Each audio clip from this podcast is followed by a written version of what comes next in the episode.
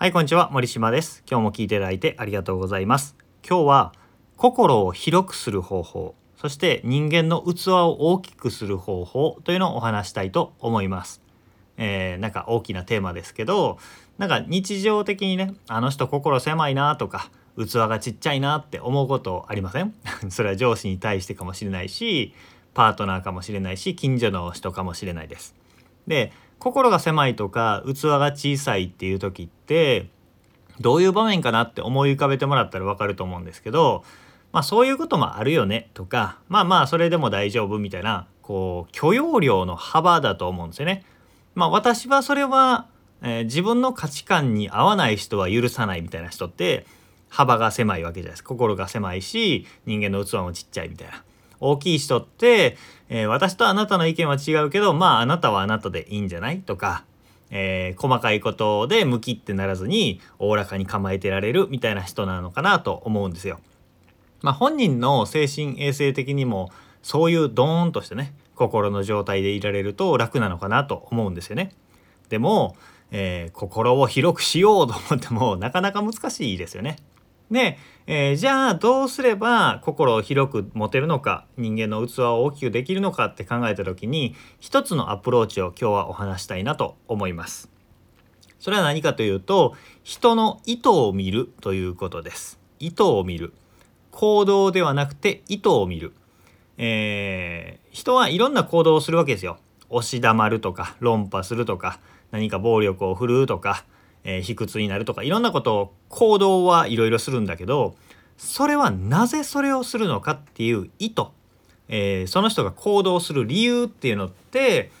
えー大きく、うん大きくというかあの数は少ないんですよね行動は無限にあるけど意図は少ないんですよ。えー極限まで言ってしまうと2つしかないんですね。でその意図の部分に注目するとまあまあ分かる分かるって思うわけですよ。意味不明で理解不能な行動をしている人に対してもああ自分もそういうことあるなって共感したりですねまあそういうのもありだよねって思えるように不思議となるんですね。で、えーその意図とは何かっていうお話をしたいと思います。で、えー僕が最初に学んだ選択理論心理学っていう心理学では原則として人は常にベストな選択をしているという考え方があるんですね。でこれは何かというと例えばうつ病になる人だったり自殺しちゃう人だったり暴力を振るう人暴言を吐く人っていい選択はしていないっぽいじゃないですか。もっといいやり方があったのにとか手を出すんじゃなくって言葉で諭すとかっていう方法があったんじゃないって思うじゃないですか。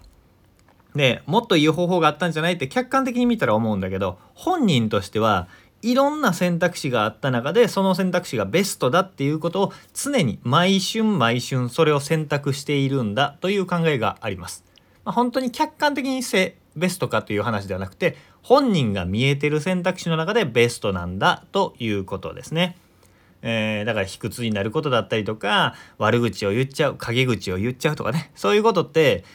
いいか悪いかではなくてその時その人が取れる選択肢の中で本人にとってベストなんだっていうことですね。だから、えーその人なりに頑張ってやってんだっていうことですね。あの過去の人のことだとね僕ら許せないんですけど自分の過去の失敗だったりあちゃーってやっちゃったなーっていうことを思い出してほしいんですよ。思いもよらないことを言っちゃったやっちゃった人を傷つけちゃった失敗しちゃったっていう時って一生懸命じゃなかったですか？その時なりに自分は、まあ、もっとできたかもしれないけどあの瞬間はなんとかうまいことしようとかよくしようと思いながら行動してましたよね。でも相手にとって周りにとってとか、えー自分が望む結果にとって満たない、えー結果に良くない結果になってしまったっていう場合が多いと思うんですよ。それみんなそうなんですよね。っていうのをまず知っておくということと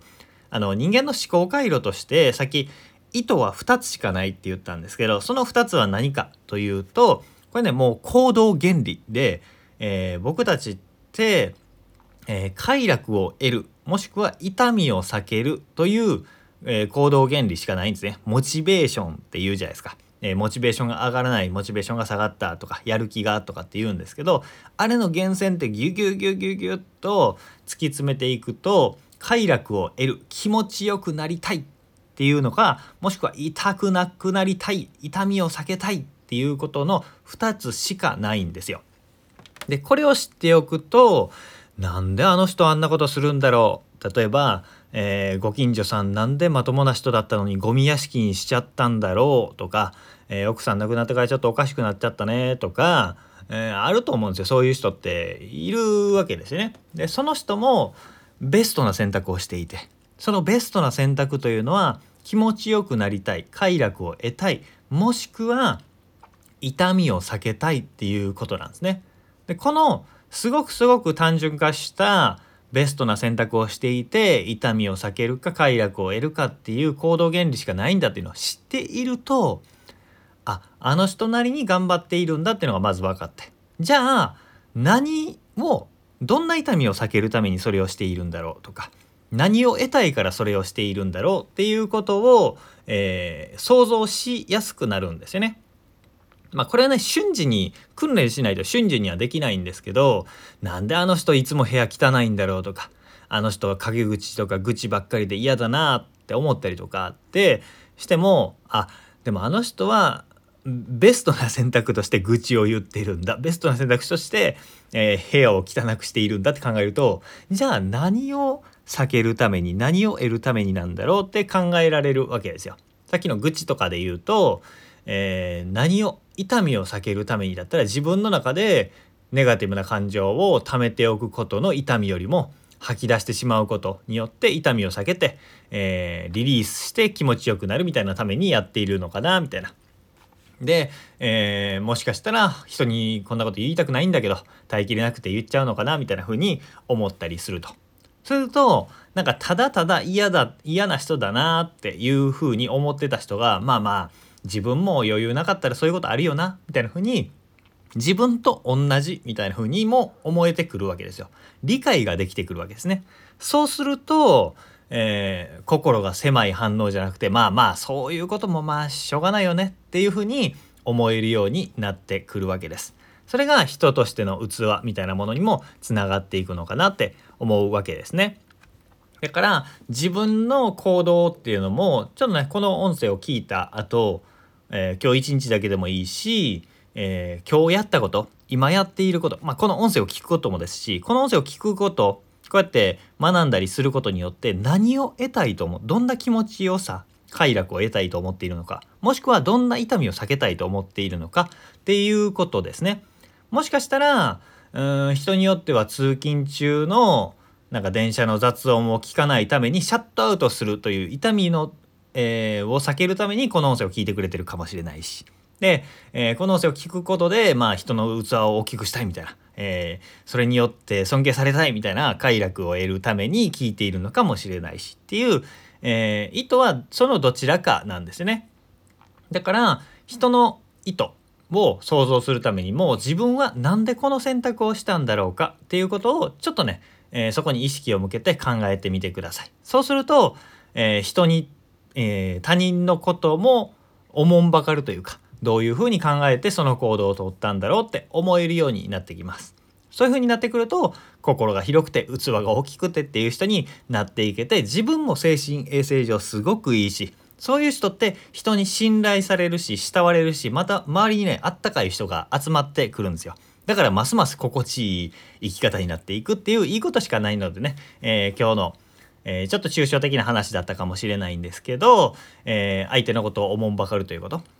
相手の意図をおもんばかって快楽なのか痛みなのかっていうことそしてその人はその人なりにその瞬間瞬間ベストな選択をしているんだということを知っておくということを是非ね、えー、取り入れてみてください。まあ、その、えー、それを取り入れたからといってこれから、えー、人に対して怒らないとかえー、プリプリ怒ったりとか、うん、っていうことをしないというわけじゃなくて、まあ、自分もねベストな選択をしているので、えー、思いもよらない失敗だったり思いもよらないこと言っちゃうこともあると思うんですけど、まあ、そういう時もね自分にも優しくしてもらえればいいのかなと思っております。ということで今日も聞いていただいてありがとうございました。今日は人のえー、自分の心の器を大きくする心を広くする方法というのをお話しさせていただきました。参考になれば幸いです。感想とかね質問とかコメントメッセージいただければ嬉しいです。では